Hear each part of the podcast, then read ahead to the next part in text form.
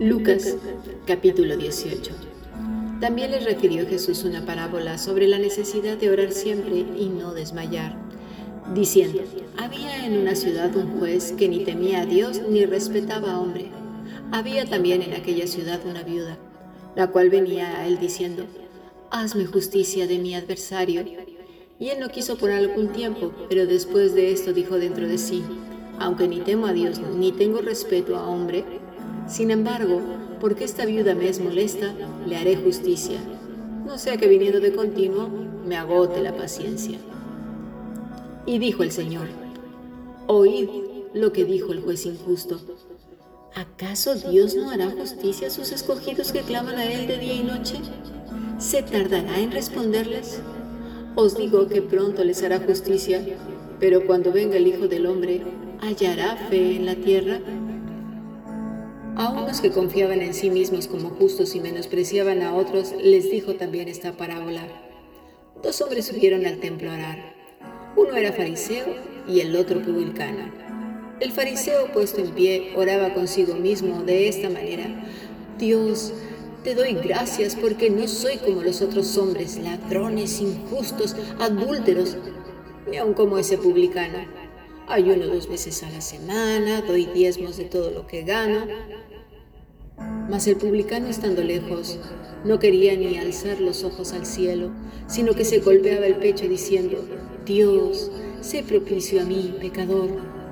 Os digo que éste descendió a su casa justificado antes que el otro, porque cualquiera que se enaltece será humillado, y el que se humilla será enaltecido.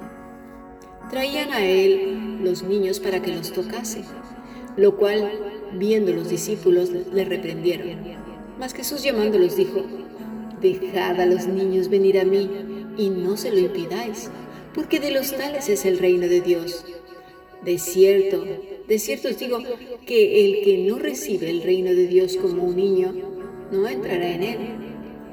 Un hombre principal le preguntó diciendo, Maestro bueno, ¿qué haré para heredar la vida eterna?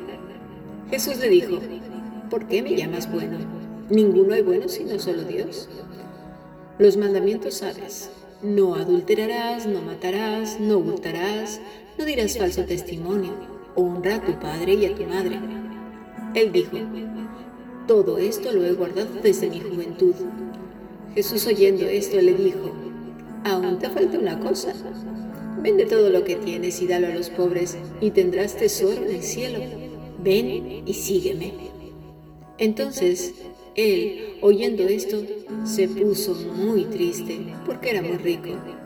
Al ver Jesús que se había entristecido mucho, dijo, cuán difícilmente entrarán en el reino de los cielos los que tienen riquezas, porque es más fácil pasar a un camello por el ojo de una aguja que entrar un rico en el reino de Dios. Y los que oyeron dijeron, ¿quién pues podrá ser salvo? Él dijo, lo que es imposible para los hombres es posible para Dios. Entonces Pedro dijo, He aquí, nosotros hemos dejado nuestras posesiones y te hemos seguido. Y él les dijo, De cierto os digo que no hay nadie que haya dejado casa o padres o hermanos o mujer o hijos por el reino de Dios que no haya de recibir mucho más en este tiempo y en el siglo venidero la vida eterna. Tomando a Jesús a los doce les dijo, He aquí, subimos a Jerusalén y se cumplirán todas las cosas escritas por los profetas acerca del Hijo del Hombre pues será entregado a los gentiles y será escarnecido, afrentado y escupido, y después que le hayan azotado, le matarán, mas al tercer día resucitará. Pero ellos nada comprendieron de estas cosas, y esta palabra les era encubierta, y no entendían lo que se les decía. Aconteció que acercándose Jesús a Jericó, un ciego estaba sentado junto al camino mendigando, y al oír la multitud que pasaba, preguntó qué era aquello, y le dijeron que pasaba Jesús Nazareno. Entonces dio voces diciendo, Jesús, hijo de David, ten misericordia de mí. Y los que iban delante le reprendían para que callase. Pero él clamaba mucho más, Hijo de David, ten misericordia de mí. Jesús entonces deteniéndose, mandó traerle a su presencia y cuando llegó le preguntó diciendo, ¿qué quieres que te haga? Y él dijo, Señor, que reciba la vista. Jesús le dijo, recíbela, tu fe te ha salvado. Y luego vio y le seguía, glorificando a Dios, y todo el pueblo cuando vio aquello, dio alabanza a Dios.